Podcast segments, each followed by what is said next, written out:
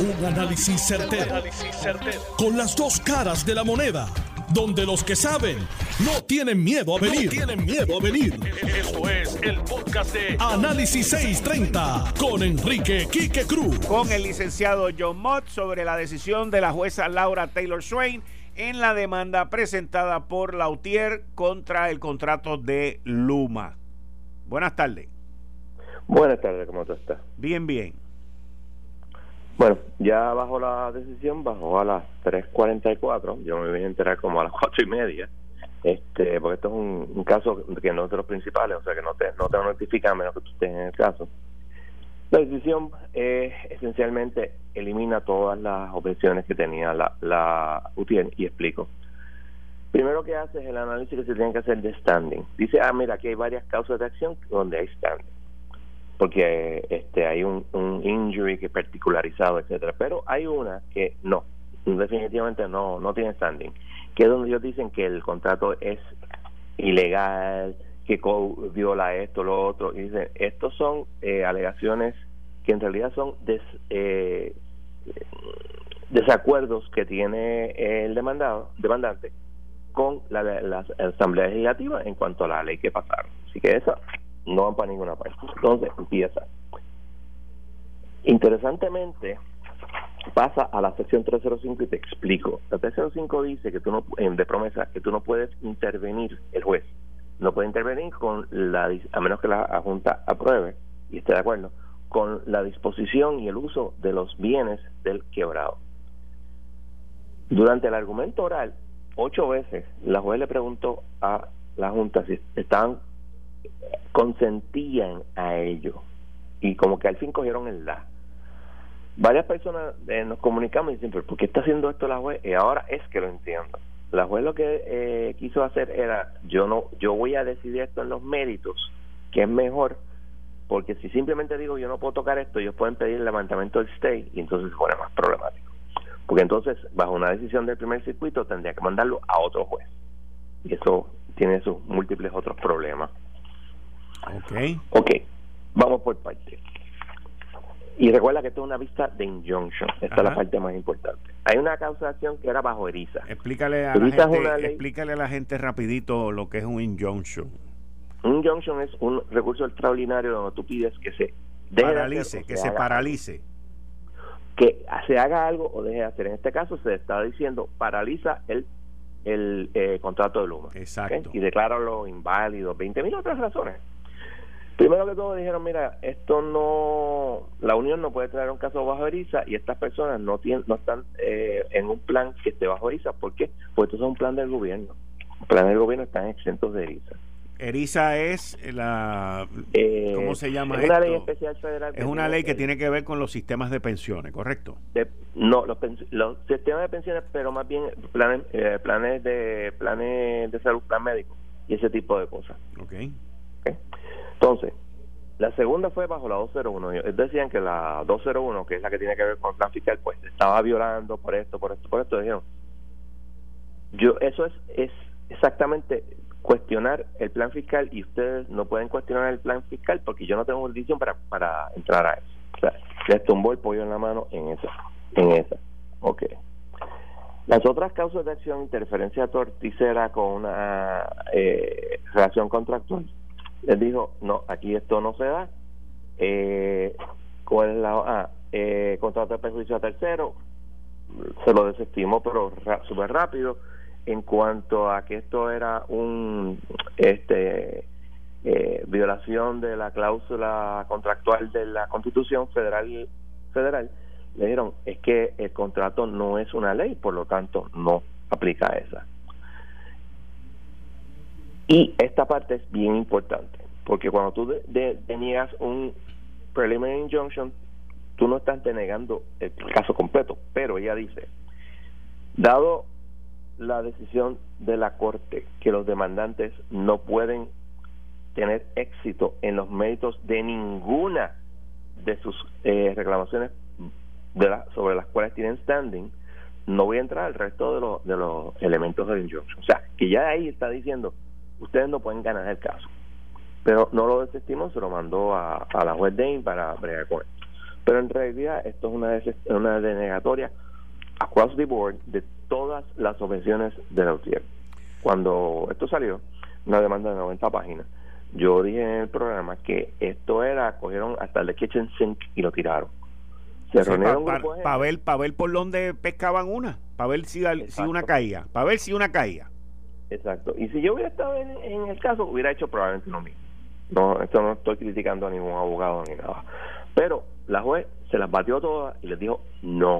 O sea que el aparte de ir a apelar pero le deja le deja alguna puerta abierta a la unión para que vuelva con otro pleito porque este pleito fue de un injunction este pleito fue de un cese y desista que es, cese y desista el contrato de Luma sí lo que pasa es que cuando por eso que te leí esa parte no traducida obviamente al ella decir que tú no puedes triunfar en ninguna de las causas de acción te está adjudicando el caso y, el, acuérdate que el estándar del injunction es que tú tienes que probar una probabilidad de que vas a triunfar.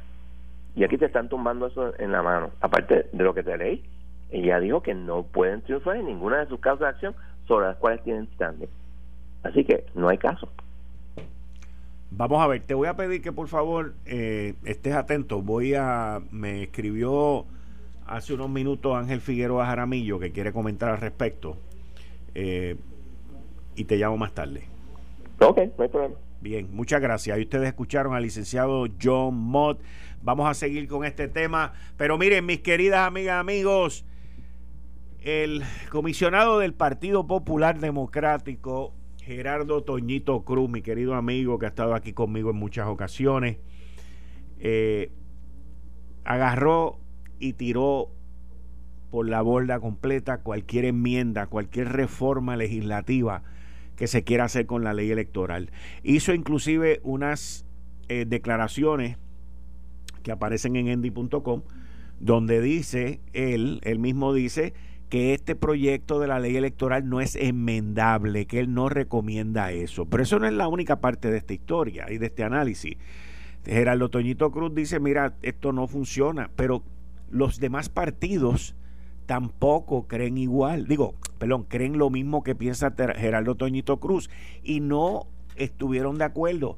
Connie Varela, que es el presidente de, digo, el vicepresidente de la Cámara de Representantes y a quien le tocó llevar este proceso, ni con una máquina de tostones pudo aplanar esto, señores, porque no consiguió el apoyo de nadie. Estamos hablando de una Cámara de Representantes donde se habló de que aquí iba a haber consenso después de las elecciones, de que aquí había pluralidad, de que teníamos un mensaje bien claro por parte de los electores que habían escogido de partidos emergentes, que ahora hay que tiene que haber más comunicación, todo lo que yo les expliqué, les analicé ayer, pues se lo pasaron por las planchas solares y entonces aprobaron esto con la delegación popular y los mismos populares fuera del Capitolio no están de acuerdo el portavoz alterno del Partido Nuevo Progresista, Gabriel Rodríguez Aguiló. Buenas tardes, bienvenido a Análisis 630. ¿Qué rayos pasó aquí?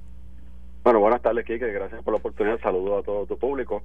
Pues, eh, un un hecho muy lamentable que hoy vivimos, donde eh, ignoraron totalmente los procesos eh, parlamentarios, reglamentarios y la Constitución de Puerto Rico.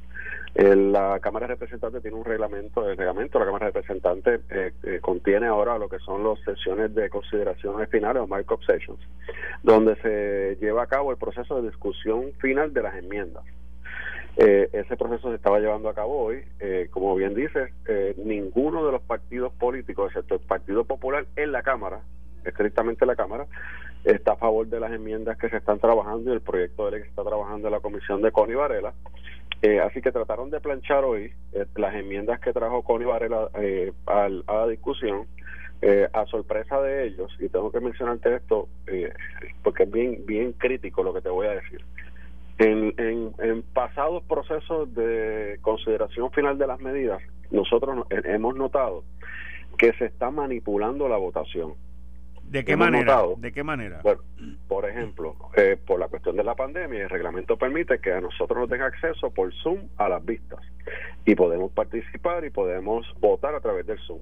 ¿Qué ocurre? Yo estuve hoy 10 minutos y no me dejaban acceso en el Zoom. Yo tuve que llamar a mi oficina, enviar una persona que llegara a la audiencia 1, tocara la puerta y le dijera que yo estaba esperando hace 10 minutos para que me dejaran entrar, porque ya estaba casi el proceso de votación. Así que me están impidiendo a mí como legislador de, de partido contrario o de minoría, como lo quieran llamar, de entrar a participar y de votar, para empezar por ahí. Otro asunto que es cuestionable el, los técnicos de la comisión tienen los nombres de los miembros de la comisión, pero tienen los nombres y los teléfonos de los miembros de la comisión del Partido Popular. Entonces, si un miembro del Partido Popular no está al momento de la votación, proceden a llamarlo y por teléfono, no por una videoconferencia, por teléfono, le solicitan el voto si está a favor o en contra. Y el que pudo ver el video, porque una transmisión a través de un periódico, escuchan que llamaron como 10 o 12 veces a Lidia Méndez, por ejemplo, porque no estaba. Así que, eh, y, lo ves insistiendo Connie en la llamada para que vote, entonces nadie puede identificar si realmente es la persona que está votando, porque no, es, es, Connie dice que él reconoce la voz por el tiempo que lleva trabajando con ellos. ¿Cómo? ¿Cómo? Ese es el ruling. o sea, que, que, que él reconoce la voz él, tiene un dispositivo en el oído que le dice, Connie, ahí te está hablando Gaby.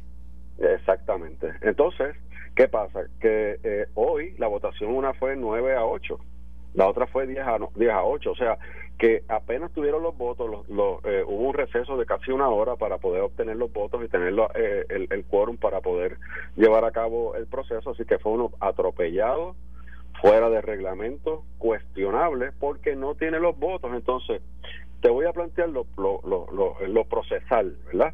En la Cámara puede ser que lo planchen y consigan el martes los votos, los 26 votos que necesitan, porque ni el PNP va a votar a favor, ni el Partido Independentista, ni Victoria Ciudadana. Proyecto de Dignidad, honestamente, no, sé, no sabría decirle. Pero puede ser que tengan los votos, 26, 27 votos. Ahora bien, en el Senado no tienen 14 votos para aprobarlo, porque el Partido Popular no tiene los 14 votos que necesita para aprobar las medidas. Entonces, ¿cómo van a aprobar una reforma, alegada reforma o enmiendas a la, a la ley electoral cuando no tienen los votos en el Senado de Puerto Rico? Esa pregunta es buena hacerse a esta gente, pero están hoy desperdiciados. Vamos, llámate a, llámate a Connie, a lo mejor te conoce la voz, te identifica. Bueno, Connie yo sé que conoce mi voz porque él y yo hemos tenido discusiones. es que increíble que, que honestamente le faltan el respeto a los procesos. Es un tema tan importante como este que, que al PNP se nos criticó y a Tomás Rivera Chávez, me acuerdo que eso se levantaban en tribuna y fueron por todo Puerto Rico diciendo que iban a hacer una reforma, que iban a derogar la reforma eh, electoral y que iban a hacer una nueva y que el PNP lo hizo sin consenso, que éramos unos abusadores que manipular para manipular las elecciones, ¿te acuerdas? Sí, sí, me acuerdo, me acuerdo, me acuerdo, por eso es que traigo el tema. Entonces, hoy aprueban unas enmiendas únicamente con el voto del Partido Popular y a empujones, a empujones, como decimos en el campo. Muchas gracias, representante Gabriel Rodríguez Aguiló. Gracias a ti, Quique. Bueno, quizás el compañero que está ahí diría que lo aprobaron a marronazo limpio. Viene ahorita para acá a las 6 de la tarde. Vale, cuidado. Bye, gracias. Ahí ustedes escucharon al representante Gabriel Rodríguez Aguiló.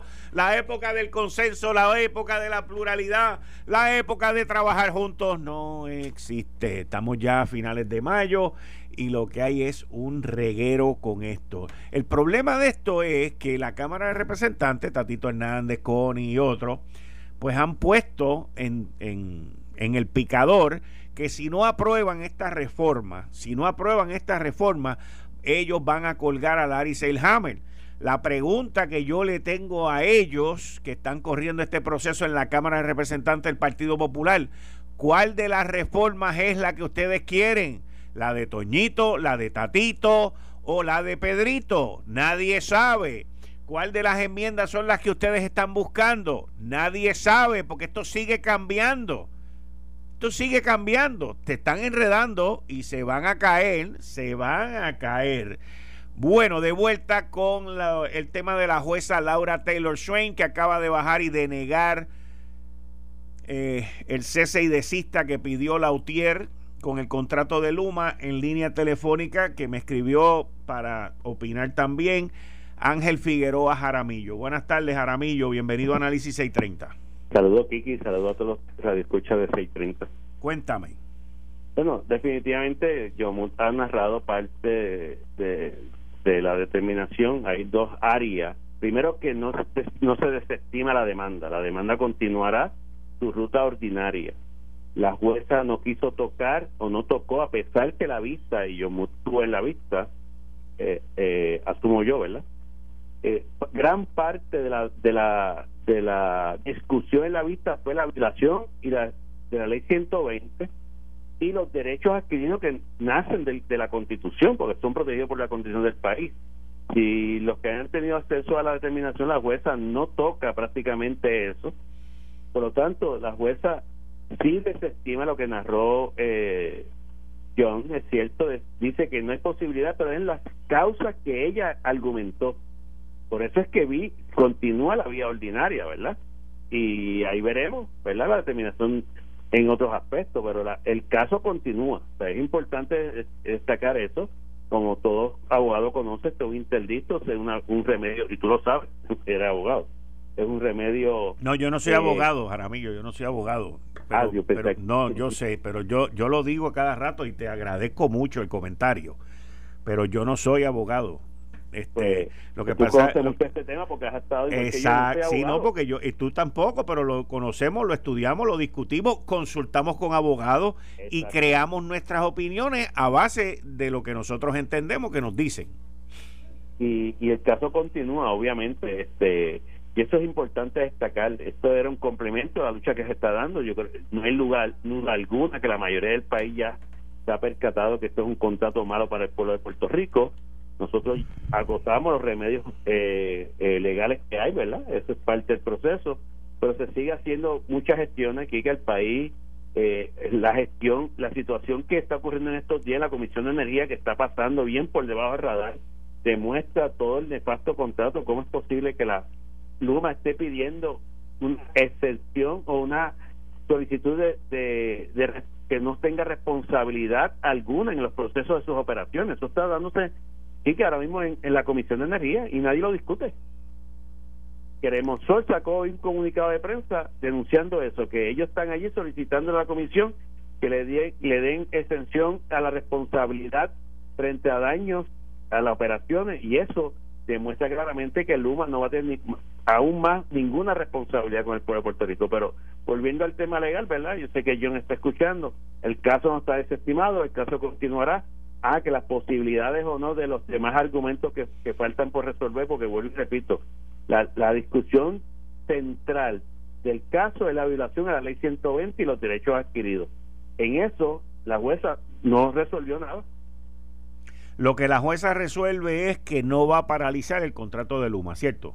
Sí, que va a continuar viendo, dando la vía ordinaria del, del caso que se está reclamando. Exacto pero no, dio, no dio lugar al injunction, al, al cese y desista. Y tú sabes, y, John sabe también que estos son remedios extraordinarios que muy pocas Correcto, correcto. Otorgan los jueces, y eso no significa que más adelante tú prevalezcas.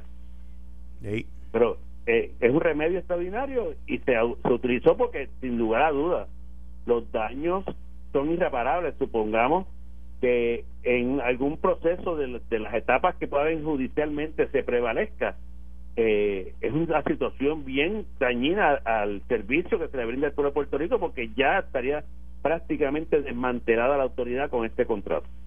Muchas gracias, Jaramillo. Buen fin de semana. excelente, fin de semana. Muchas gracias. Igual, ahí ustedes escucharon a Ángel Figueroa Jaramillo. La jueza Laura Taylor Swain desestimó el recurso que Lautier eh, le pidió de que paralizara el contrato de Luma. Estamos hablando de ya, ya a seis días, seis días, la semana que viene completa, más el 31 de diciembre, que es día de fiesta, seis días laborables para que Luma tome posesión de las operaciones en la Autoridad de Energía Eléctrica. Y hoy, y hoy, hoy, hoy, hoy, le enviaron un memito a los empleados que decía, el que yo leí decía lo siguiente.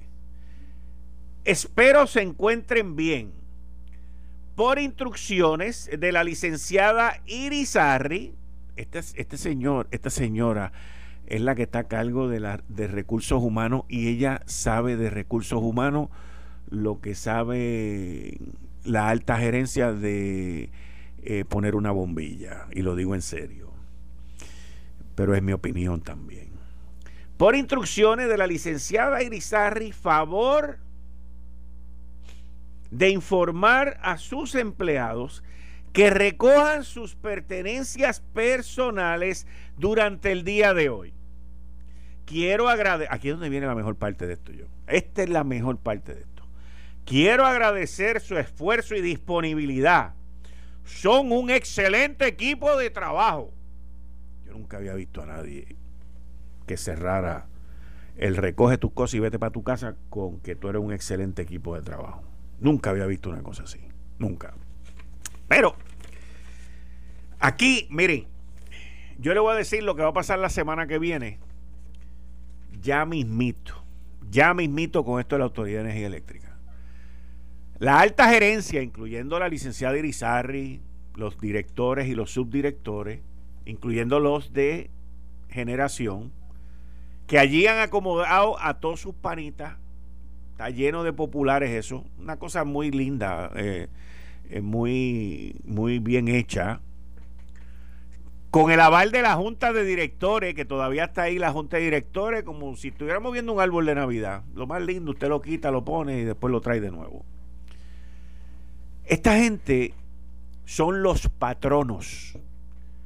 Los empleados que le están diciendo que recojan sus cosas, ellos, ellos, los empleados que ellos transfirieron a otras dependencias de gobierno, ellos, ellos, ellos son el patrono, ellos son los que tienen la información de los empleados. Ellos son los que le pagan a los empleados, los que transfieren a los empleados y los que le dicen a los empleados recoge tus cosas porque ya tú te tienes que ir para tu casa. Limpia los escritorios, limpia todo, tus efectos personales. Ellos quieren echarle la culpa a la oficina que dirigió la, la licenciada Elizarri. Ella dirigió OATHR y no funcionó ni dio pie con bola. Jaime López, subdirector de la Autoridad Energía Eléctrica, se la lleva a ella para allá como que es la última Coca-Cola en el desierto. Jaimito, en el desierto ya no venden Coca-Cola. Y meten a esa señora ahí. Sacaron a Mark Tice, que yo lo denuncié aquí, y Mark Tice está más o menos dirigiendo el tráfico, pero los aviones le pasan y le raspan la cabeza de vez en cuando. Eso es lo que estamos viviendo aquí.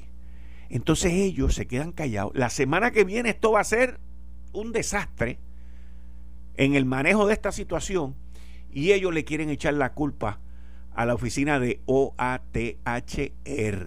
Nosotros lo denunciamos, lo seguimos denunciando y la semana que viene los vamos a denunciar más con la prueba del desmadre que ellos han creado. Ah, y los de AFAF no se quedan salvaditos, by the way, que fueron los que formaron este desmadre. Toditos juntos van para el kindergarten de la Autoridad de Energía Eléctrica. Eh, estás escuchando el podcast de Noti1. Análisis 630 con Enrique Quique Cruz. 5 y 34 de la tarde de hoy, viernes 21 de mayo del 2021. Tú estás escuchando Análisis 630. Yo soy Enrique Quique Cruz y estoy aquí de lunes a viernes de 5 a 7. Y miren, aquí analizamos las cosas tal y como son, obviamente desde mi punto de vista. Eh, pero ayer e inclusive hoy en la columna que sale en endy.com, eh, pues ayer critiqué duro esta situación con las confirmaciones de los secretarios. O sea, en un momento como el que estamos viviendo ahora, venir y, bajar un informe negativo de un secretario de recreación y deporte. O sea, son cosas que eh, lo que pasó con la secretaria de la familia, que la confirmaron hoy, al igual que el secretario de deporte, que lo confirmaron hoy. Eh, y también confirmaron a la de corrección. Pero en, en, en, varios de, estos, de estas confirmaciones, yo levanté la bandera ayer y hoy en mi columna de, de endy.com de requerimientos y pedidos que estaban haciendo varias y varios de los senadores populares de distrito. Inclusive me hicieron un cuento de que había uno o una que tenía un amigo que si el novio de la pareja quería que a no sé quién le cancelaran el contrato porque a él se lo habían quitado. O sea, una serie de cosas tan vanas y tan estúpidas que para ellos, los senadores de distrito, también querían nombrar directores regionales, querían hacer 20 barbaridades y a base de esto. Y yo les dije, mira, ustedes tienen que entender que ustedes no son tatitos. Tatito hay uno nada más. Los demás no son ni una imitación. Y no estoy diciendo si está bien Tatito, está mal. Pero Tatito se tira esas maromas porque él se va por ir para abajo y si se achueca, usted lo ve maquillado y de lo más bien y no le pasa nada. Pero estos senadores rookie, estas senadoras rookie que acaban de entrar aquí, que quieren hacer las mismas cosas que Tatito, y ganó que si no me das esto no te confirmo, este otro, miren, se van a meter en un lío, porque la información está clara de quienes pidieron y las ridiculeces que pidieron. Pero vamos a dejarlo ahí para un futuro programa, porque esto todavía no termina. Esto todavía no termina. Todos los viernes con Gary Rodríguez. Gary, buenas tardes, ¿cómo estás? Saludos, Quique, a ti, a toda tu audiencia, muy especialmente a Serra, que está ahí en los controles, como siempre, el comandante. Dame un segundito que tengo también a John Mott, que estuvo más temprano conmigo, pero quiere hacer una aclaración de un comentario que hizo. Adelante, licenciado John Mott. ¿Cómo estamos, Quique? Bien, bien. Mira, eh, sobre lo de Figueroa Jaramillo es cierto, no se desestimó la demanda, pero como él dice, yo sí escuché el, el, argumento oral y le dieron duro a la ley 120, sin embargo la juez no concedió el injunction. Eso uno. Dos, en un injunction uno de los elementos más importantes es la probabilidad de triunfo. Ella dijo que no había probabilidad de triunfo, fue más allá y dijo que no había posibilidad de triunfo. Así que la de, el, el que lo hayan mandado a donde la juez Dane no quiere decir mucho ni quiere decir probabilidades de triunfo. Sí, el caso se mantiene, pero la probabilidad de que ese caso eh, sea fructífero es mínima. Okay. Eso es importantísimo para, para que lo entiendan. Este, en este, en este el contexto, perdón, de lo que es un injunction. Y último, este es el tipo de litigación lo que nosotros llamamos litigación de papeles eh, no hay que tener testigos y descubrimiento de pruebas, etcétera, así que el mandarlo otra vez a, a, a, magistrado eventualmente se desestimará. Ok, muchas gracias John. Seguimos porque esto no termina. Vamos a ver qué pasa la semana que viene. Ahí ustedes escucharon al licenciado John Mott, que está conmigo todos los martes en Ley Promesa 630 y cuando surgen estas decisiones es eh, nuestro abogado en récord. Gary, qué semanita, como dirías tú, papá. Qué clase de lío, compi. Aprueban, aprueban, aprueban una reforma electoral con enmienda y Toñito Cruz, que es el comisionado electoral, electoral, dice que él no quiere nada con enmienda, que se había hablado de consenso y de crear un nuevo código electoral. Pero como quiera, sin consenso, aprobaron unas enmiendas ahí con Ibarela. Bajan cuatro informes negativos confirman a dos de los a dos de los negativos, a tres actually, y, y entonces sigue este sube y baja. Esto parece una ruleta rusa, ¿no? ¿Cómo se llama? Un roller coaster, una montaña rusa.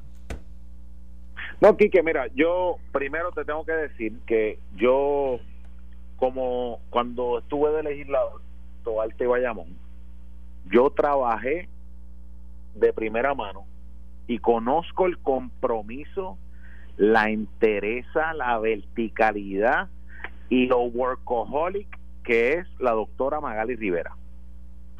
Es una persona que Puerto Rico hoy, con esta acción que ha hecho el Senado de Puerto Rico, se pierde la oportunidad de tener una gran secretaria de educación y de verdad que eh, hemos perdido la oportunidad de tener una muy buena secretaria.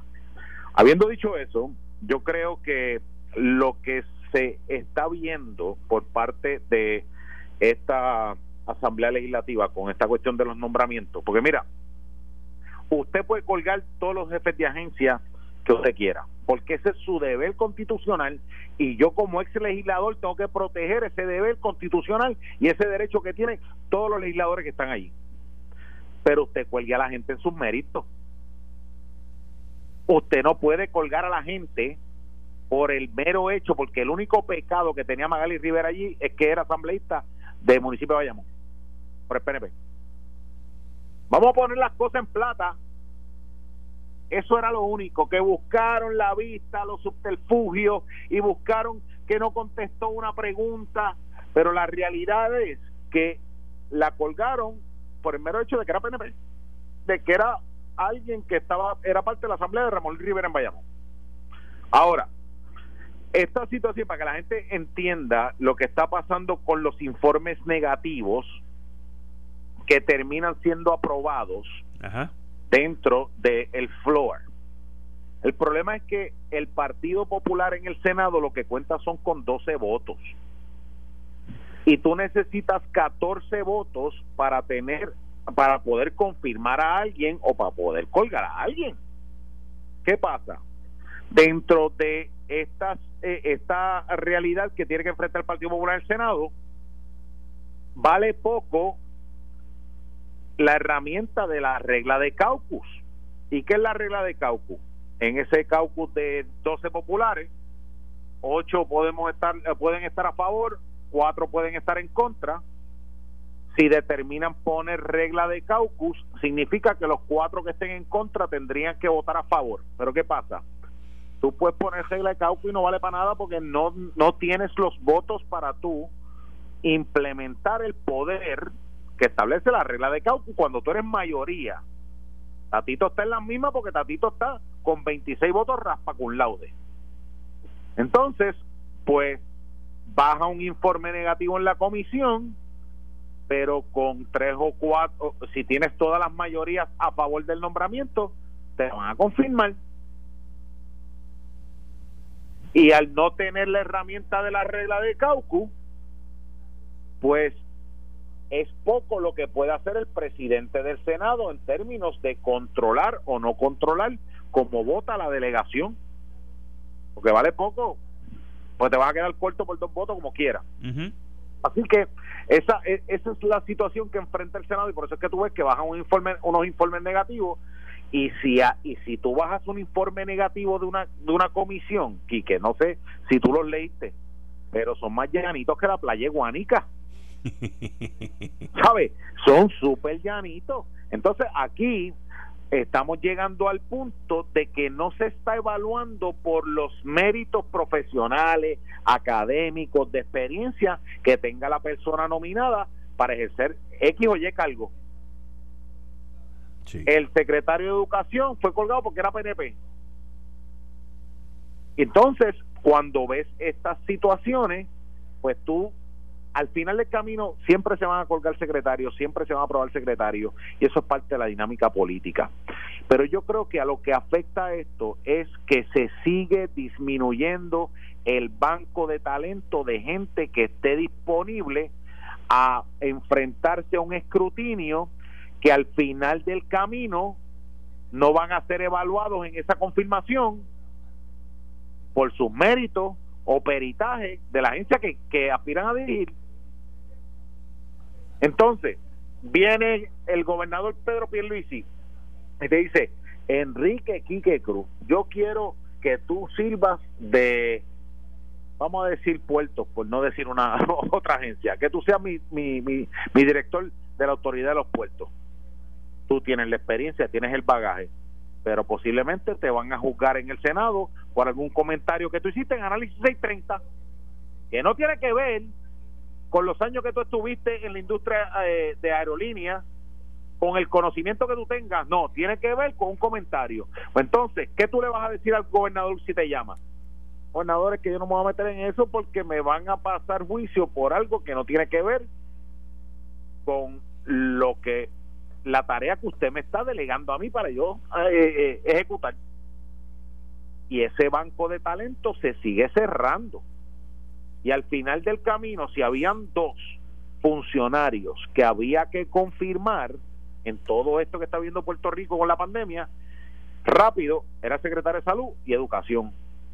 En semana y media tenemos, entramos en junio, vamos para seis meses sin secretario de educación. Y tú hoy, hace 10 horas, que me imagino que eso fue como, como a las 8 o las 9 de la mañana, tiraste un tweet diciendo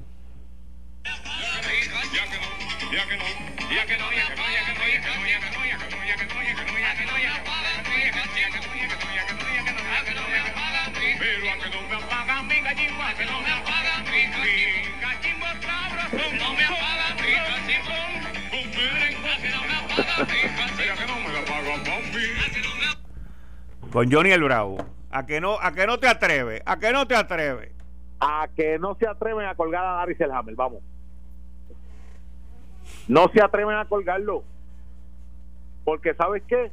Dentro de los méritos no se van, no, no tienen, no tienen sustancia para colgarlo. Y, y yo creo que las declaraciones, de, de, de, de, Tatito Hernández con este asunto, porque ya, ya Larry se pasó al Senado. Eh, las declaraciones de Tatito con, con la reforma electoral y esta, lo mismo que te ha dicho Toñito, es una, es una muestra de que están dando un reversazo después de todo el pecho que han sacado durante estos meses diciendo que si no revierten el contrato de Luma, colgamos a Lari. Si no hay una reforma electoral, colgamos a Lari. Si no aprueba el proyecto de la Cámara 500, colgamos a Lari.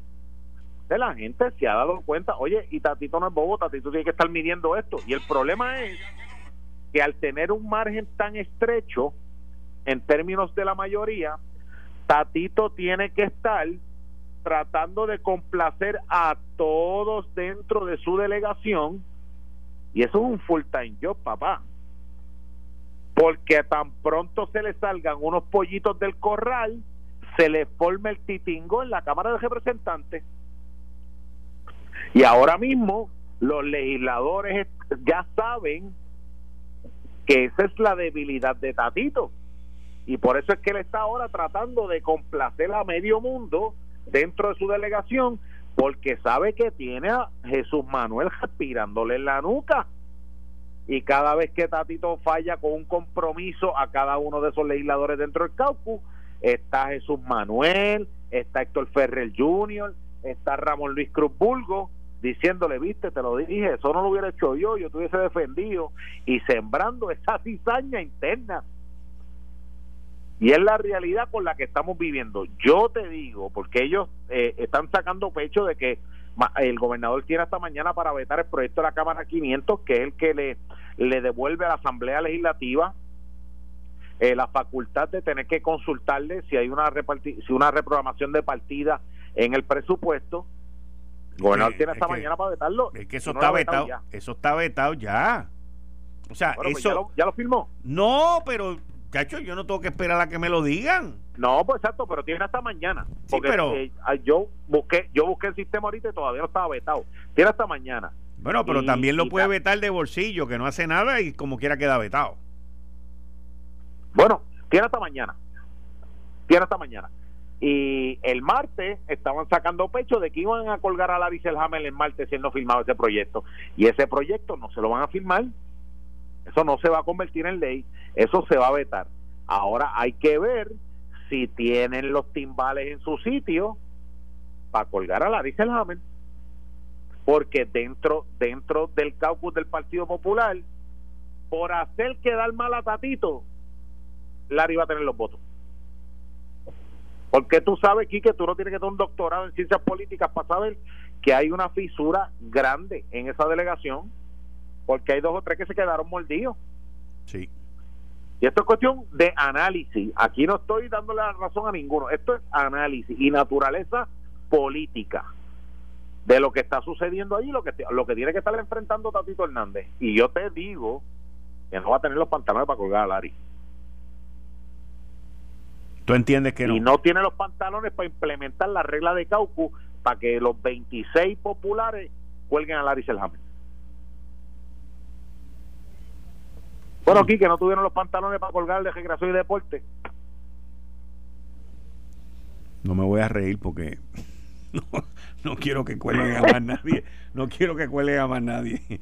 Pero, pero chico, es que es que colgar al de recreación y deporte, de verdad que se caía de la mata. Oye, pues o sea, haciendo la exigencia, haciendo la exigencia que si no ha podido, que si no tiene plan para los nenes, que si las ligas, que si esto, pues estamos, estamos trancados.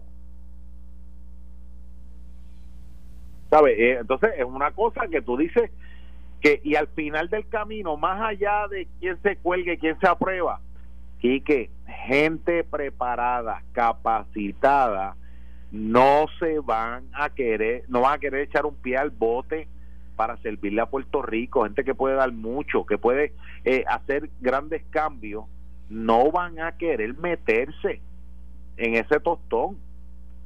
Y eso es lo triste de toda esta situación, que mientras sigan sucediendo cosas así, la gente que el gobernador trate de reclutar le van a decir, mano, pero es que tú me estás diciendo que yo deje mi práctica para yo meterme en esto, para entonces yo este, tener que exponerme a que me estén juzgando a mí porque me dieron un boleto de tránsito en el 93 porque tenía tintes en el, en el carro o porque iba tarde para una cita y me tiré por el paseo. Cosa que no tiene que ver nada con mi ejecución profesional ni con mi peritaje en la agencia que pienso dirigir. Entonces, la gente no se te va a querer meter porque, oye, no todo el mundo tiene el cuero de cocodrilo que hace falta para meterse en esas posiciones. Hmm. Para aguantarle, para aguantarle cosas y preguntas y cuestionamientos, por decirlo de esa manera, a gente que posiblemente no conoce ni un 2% eh, de lo que está hablando. Y que el juicio es porque no le nombraste al primo como director de una región. Ahora, Quique, dime. Yo exhorto a todos los jefes de agencia que cualquier senador del partido que sea que haya le haya condicionado su voto a cambio de un traslado, a cambio de un destaque, a cambio de que nombre a fulano o a sutano o a perencejo. O a que, o, a que le quite el contrato que le quitaron al novio. Todo. Que diga quiénes son. que nos llamen. que nos llamen. Nos den la prueba que nos llamen, nos den la prueba y nosotros con mucho gusto lo hacemos público y le ponemos la sirena de última hora y todo bien bello. Para que la gente empiece a respetarse. Hay prueba, hay prueba. Porque si tú tienes los pantalones de hacer esa exigencia, hazla pública. Y diga, bueno, yo quiero que nombre a fulano de tal porque tiene los méritos para ser director regional en la región de donde sea. Del sur, del sur. se. Del sur, del sur. Del sur, que lo diga público. A ver, si, a ver si es Gaspel y saca roncha. Del sur. Pero no, es todo en la privacidad de su oficina. Bueno, si tú me nombras a fulano, yo te yo yo yo voto a favor. Como decía Alejandro García Padilla. ¡Qué mamey! ¡Qué mamey! Así que, jefe de agencia que nos está escuchando aquí a, través de Análisis 630, si algún senador a usted le pidió algo a cambio del voto a favor de su nombramiento, comuníquese. Quique, que nos tire por DM. Sí. Bueno, ellos tienen el celular mío y el tuyo. Pues seguro. Además, nosotros siempre protegemos nuestra fuente, por eso es que la gente confía. Por eso es que la gente confía y sabe y sabe dónde tiene que ir. Exacto. Y yo digo, pues mira, por allá, que si a aquel le quitaron el contrato, el novio, la pareja, entonces él quiere que ahora se lo quiten al que lo tiene, porque con él fueron injustos, y entonces que al otro yo quiero un director regional, yo quiero un subdirector, yo quiero un destaque, yo quiero esto. Muchachos, la lista era, mano, como si estuviéramos en Navidad de Santa Claus, entonces amenazando. El problema de esto es que muchos de estos senadores de distrito se creen que pueden hacer las mismas cosas que hace Tatito y ahí es donde se equivocan. Ahí es donde se equivocan. Porque Tatito lleva muchos años en esto, número uno, y número dos, es presidente de uno de los cuerpos legislativos. No es lo mismo. Y sobrevivió la candela que el infierno que le, hizo vivir Carlitos López. Exacto, exacto. que tiene cicatrices de guerra y, y después que Carlitos López le puso candidato que se lo echó al hombro, Tatito ganó ese distrito. Así mismo es. Y, y tiene esas cicatrices de guerra y sobrevivió esa guerra. Así, que esto, esto es cuestión de rango. Y los rangos se respetan, pero yo exhorto al jefe de agencia que llame y que nos envíe la evidencia y nosotros con mucho gusto dejamos saber quiénes son los que están pidiendo y a cambio de qué están condicionando el voto para que el Departamento de Educación tenga un secretario de Educación y para que los jefes de agencia puedan ejecutar porque Quique si aquí hay un secretario malo ¿tú te crees que como están las cosas en este país aguanta 24 horas.